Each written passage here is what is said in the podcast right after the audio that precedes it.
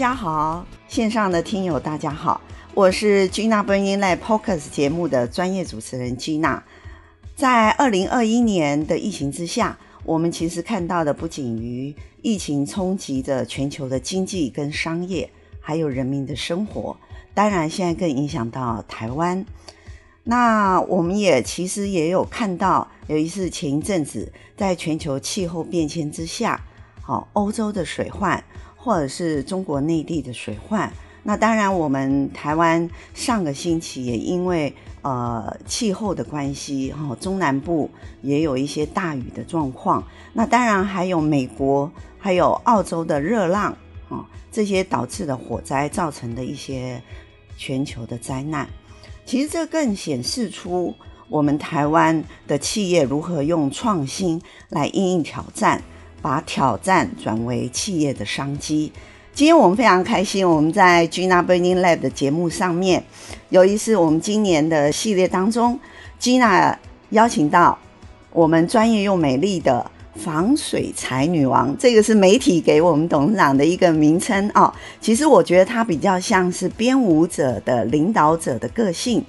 她是恒从企业的领航人张继华董事长来到我们的线上为我们分享。那我想，呃，张董，我们这边呢，一一开始我们不先由呃硬硬性的理性的这个议题来分享。其实我我知道张董。应该是说，恒从是您跟前董事长创业打拼出来的，那也算是，也算是说，在整个经营上面哈，呃，我们可以说，董事长也算是临危受命了哦。就是说，我们想要知道一下，有一次您在接班的过程当中，呃，如果各位线上听友。您是在台湾的船产当中就业的话，您会知道所谓的化工产业跟纺织产业，只要有女性的专业高阶经理人，那个是少数中的少数。那么如果说是传产当中化工业或是纺织业里面女性的 CEO，那根本就是五根手指头数得出来的，哈。那呃，我想先请问董事长，您就是在您临危受命接班的过程当中，您也曾经说过一个您的心情，就是从副手到领军真的不一样。那可不可以先为我们年轻线上的听友分享一下，所谓副手哈，您当初在协助前董事长的时候，您是用怎样的？怎样的理念去协助前董事长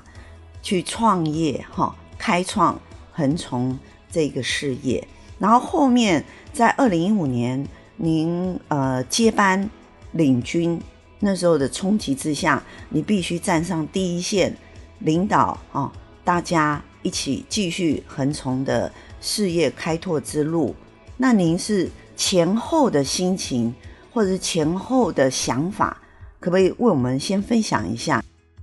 为什么我先用这个这个议题哈？先请董事长来分享。其实是因为我认为华人女性的文化，其实是对华人女性来讲是一个很大的挑战。因为华人的文化里头还是以呃男性的创业家为主啦，哈，女性的创业很多。可是大部分都是在零售，或者是文化类别、文创类别比较多，在传产里面真的是少之又少。所以，请董事长帮我们分享一下，您从副手到领军，你前面副手的心情是，还有您的定位嘛？哈，因为副手不能不能越越过领导者，因为你是协助的角色。您是用怎么样协助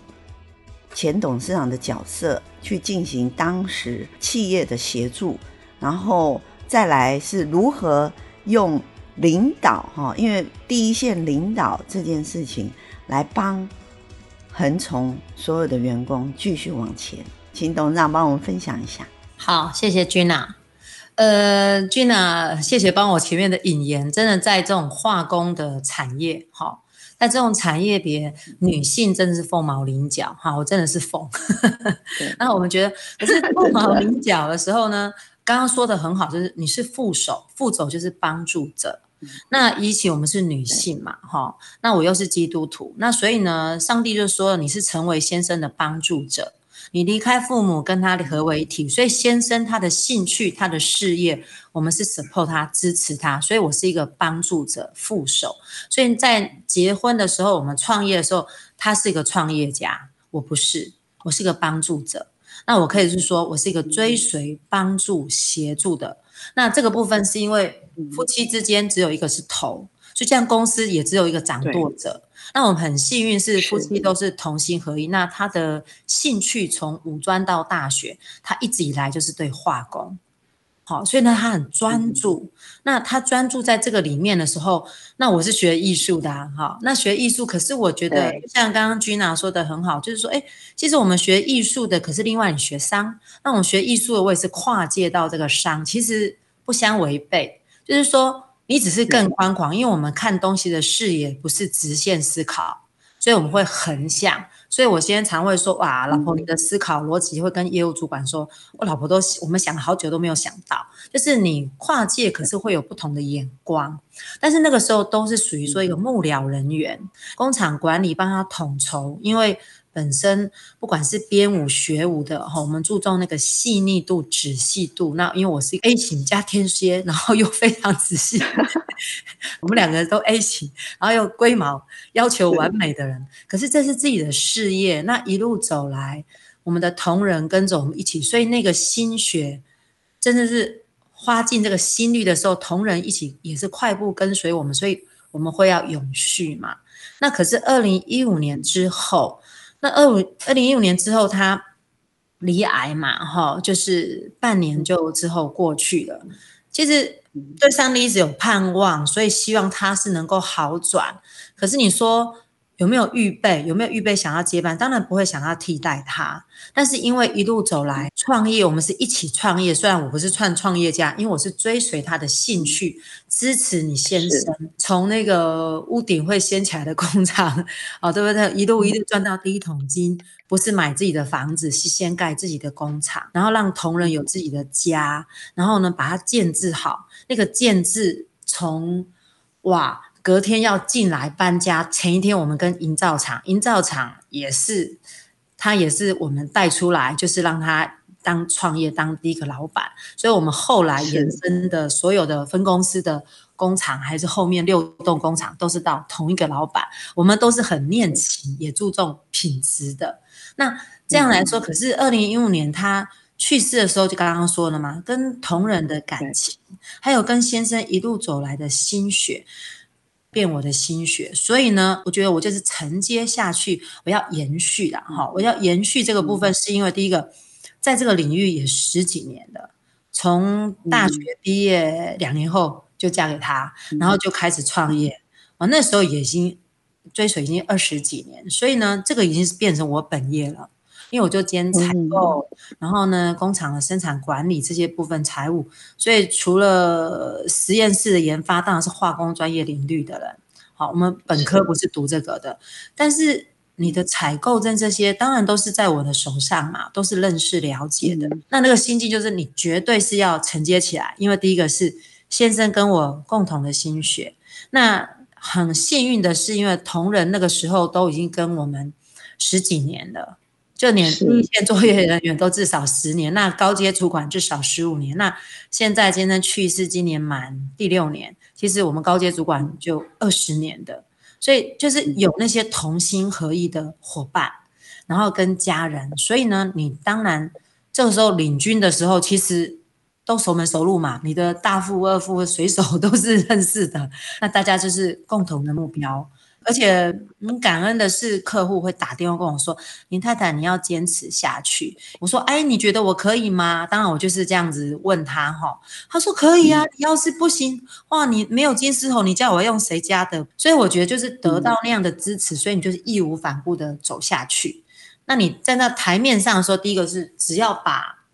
最后一里路拼上来就可以了。可是我不是需要去外面去找外面经理人，你是里面的人。自己就可以承接起来。可是要积极的去把那一块最后一里路一里路的拼图把它拼起来，那就是去学习，因为都是自己的人，哦，自己的同仁，那个的心境跟转化跟必须就是一个必须所为。就像我们学舞蹈的特质，你上台了，你你道具掉到台上了，难道你要说 sorry 再来一次吗？没有这回事，就是义无反顾的。嗯就是必须要承接往前走就对了。我们刚才听董事长说的这个过程跟心情的脉络，哈，我们听起来是好像就是云淡风轻，只是在描述一个过程。可是我相信那个时间，每一个时间点，其实对于董事长跟恒从来讲，都是一个非常关键的决策时间点，哈。其实我觉得是因为董事长您。您个人的个性吧，因为我我的感觉就是说，学舞的人哈可以当主角，可是学舞的人也可以当配角，他也可以当现场的编曲。就是学跳舞的人哈，呃，如果各位线上听友你们去看舞团的话，你就会发现，其实如果说你能力够好，你就算是做呃舞团里头的后面的跳舞的人。或者是说你当第一主角，或者说你当后面的，其实你都是呃游刃有余的，只要你的心态是对的哈。所以，我们今天刚才第一个题目就是议题啦，不叫题目，而是我们先请董事长，那我们分享一下，就是说一个女性，她从副手有一次夫妻，然后到公司，其实董事长她一直都知道自己的定位在哪里，然后以。大目标的圆融跟目标要得到的这个圆满的结果，哦，来经营这个整个人生跟企业。好，那我们既然已经讲到恒从在二零一五年，好，简单有讲到一个很重要的转折点。那当然我们也要讲到现在，所以我们现在就回到恒从，因为线上的听友其实我相信，呃，认识恒从的一定有。只是说，如果不是专业通路、专业客户的话，可能会对于恒虫会稍微陌生一点。可是，其实恒虫的产品是跟所有的呃一般的人都非常重要的。就是说，如果你们今天有去住在屋子里头的话，就会知道，你一定会接触到恒虫它所涉猎的产品范围之内。因为恒虫是台湾市占第一啊，水性环保涂料，而且是以水性环保涂料这一个技术啊非常知名的。由于市占第一是非常不容易的哈，所以我这边要呃来请董事长先聊一聊恒虫的这一个很重要的一个呃，就是叫防水防热材哈。有一次您。刚已经有得到过，就是在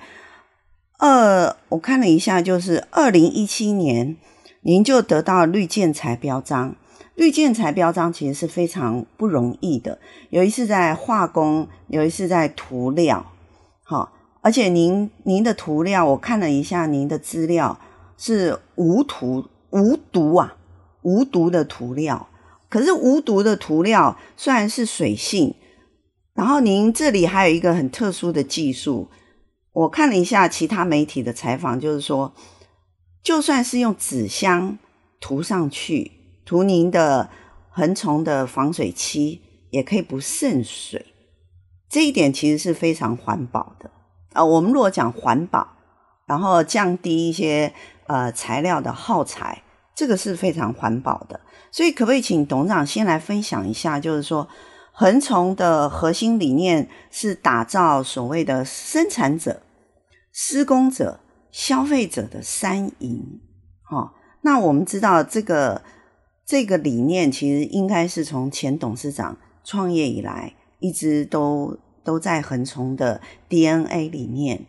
那您现在哈，二零一七年您得到了绿建材，为什么你们会在二零一七年？去想哈，去申请这个绿建材，而且通过 SGS，SGS 是一个国际认证的一个标章。它是非常不容易的。而且所谓的无毒这件事情，它会改变董事长您横从所有的制程呐。好，如果原先你们是不是生产无毒的，你现在要去生产无毒。如果以制造业来讲，它是 它的这个转变跟转型是有很多过去所买的设备啦、技术啦，它其实是没有办法一比一的全部移移入。所以，可不可以请董事长先帮我们分享一下，为什么二零一七年你们会有这样的想法，然后下定决心去做这件事？补充一下，我们其实二零一四就已经得到一支了。嗯、那因为我们当初设定创业的时候，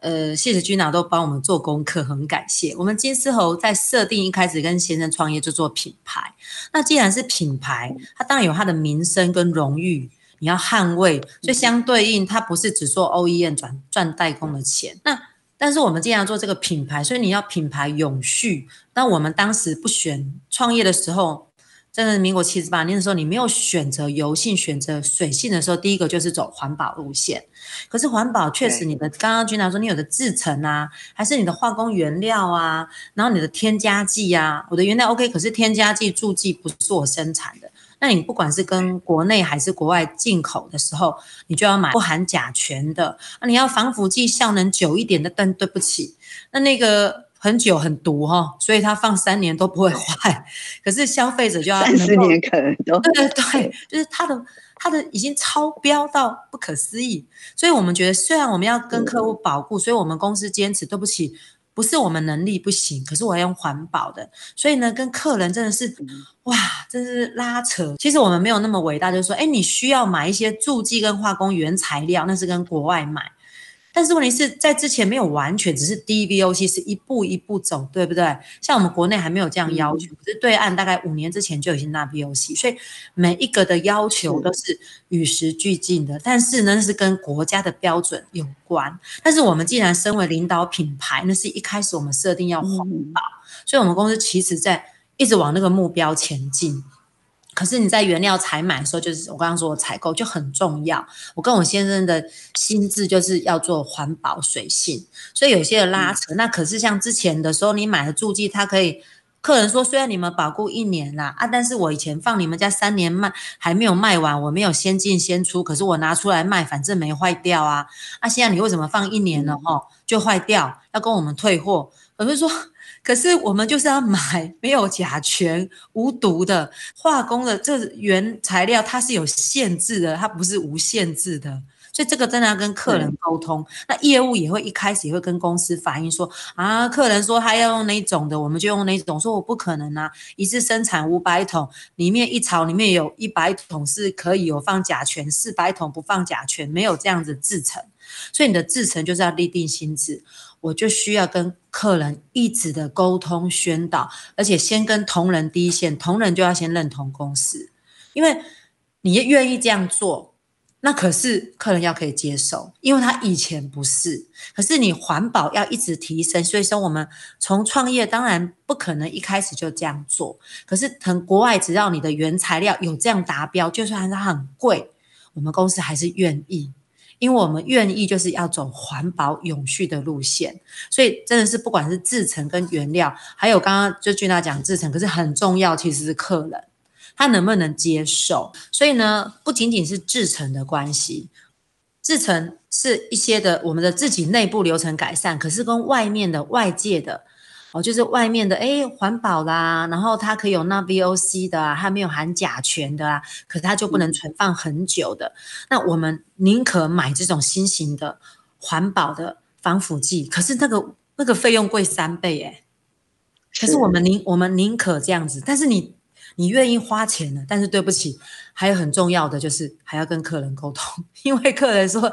我没有先进先出，因为他不是工厂管理嘛，他店铺管理可能没有先进先出的概念。但是呢，他说，那我也没有跟你退货啊，因为我们一开始就说我们是一年，我们公司都有布达桶子上印刷，我们都是讲在前头。啊，那他说，可是以前我我还可以拿出来卖啊，因为它的效能它就是这样子。可是他说环保，你去清洗空桶那些水资源，它才不会有问题，所以这些都是需要去注重。可是呢，这个要沟通很久哦，常常那那几年，那前三年在换的时候哦，业务也要 complain 啊，客人也要 complain 啊，你跟他讲哦，明明是用比较贵的东西，而且不是贵一倍，是贵三倍，然后呢，但是那是愿意的心智，所以我觉得这是我跟我现在就是一个。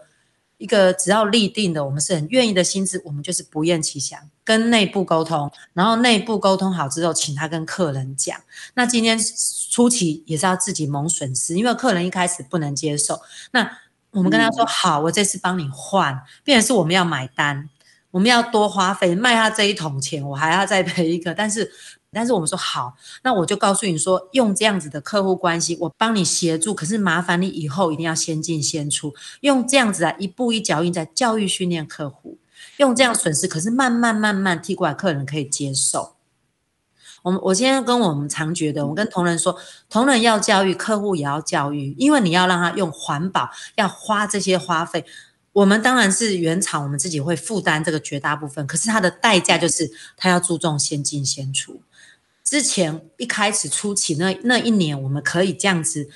呃，这有一些的亏损，可是未来教育他们挺我们的这个环保概念。嗯、可是之后你不能每一年都这样子，真的是年底到了，他就把仓库清仓，哇，清了十几二十桶，这是小事，还有清一百桶的，你真的是哦。可是这个就是立定心志，要坚持不回头。然后业务在讲，我说那就会被我们骂，你的观念还没有更新。坚持做对的事，是我们一直坚持的，好，所以当然我们才可以做稳这个防水业界水性的领导品牌。我们可以听到董事长刚才分享，就是说一开始的时候，其实他呃，应该我们可以说恒崇在做一个创新性环保，尤其是无毒涂料这件事情，其实呃，董事长您跟前董事长面对两个挑战，然后我刚才听起来，一个呢就是关于供应链的挑战。啊，因为供应链，呃，你们还是需要有一些其他供应链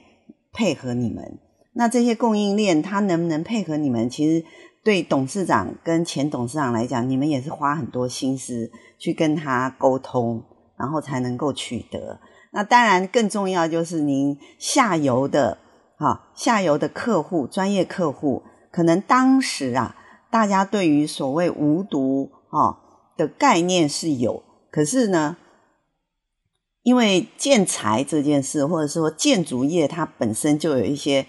成本啊，所以在成本之下，怎么样让专业客户可以接受？我们刚才有听到董事长分享，有两个非常重要的议题。一呢，他是先对他的企业同仁进行所谓产品的沟通跟产品的教育，好。然后再透过他的同仁去跟他专业的客户进行沟通跟教育。那当然他，呃恒崇其实在早期，我相信牺牲非常多你们公司的获利啦，因为你为了要推广对的事情、好的产品，而且恒崇所做的其实已经不是，我认为已经不是所谓的涂料，而是所谓健康这件事情。好，恒崇所做的整个推广，其实是一个健康议题呀。哦，议题，因为这个跟人的生活是息息相关的，所以我觉得这非常不容易哈。我们可以看到，您跟钱董事长，我我认为真的就是有您个性里面就已经有宗教家的大爱，你才会愿意在恒崇的前期来做这样的推广跟坚持。一般的企业经营者。其实他会为了企业的生存，他没有办法必须妥协一些市场上面的一些挑战啊，哈，所以我们刚刚听到董事长的分享，其实是非常难的。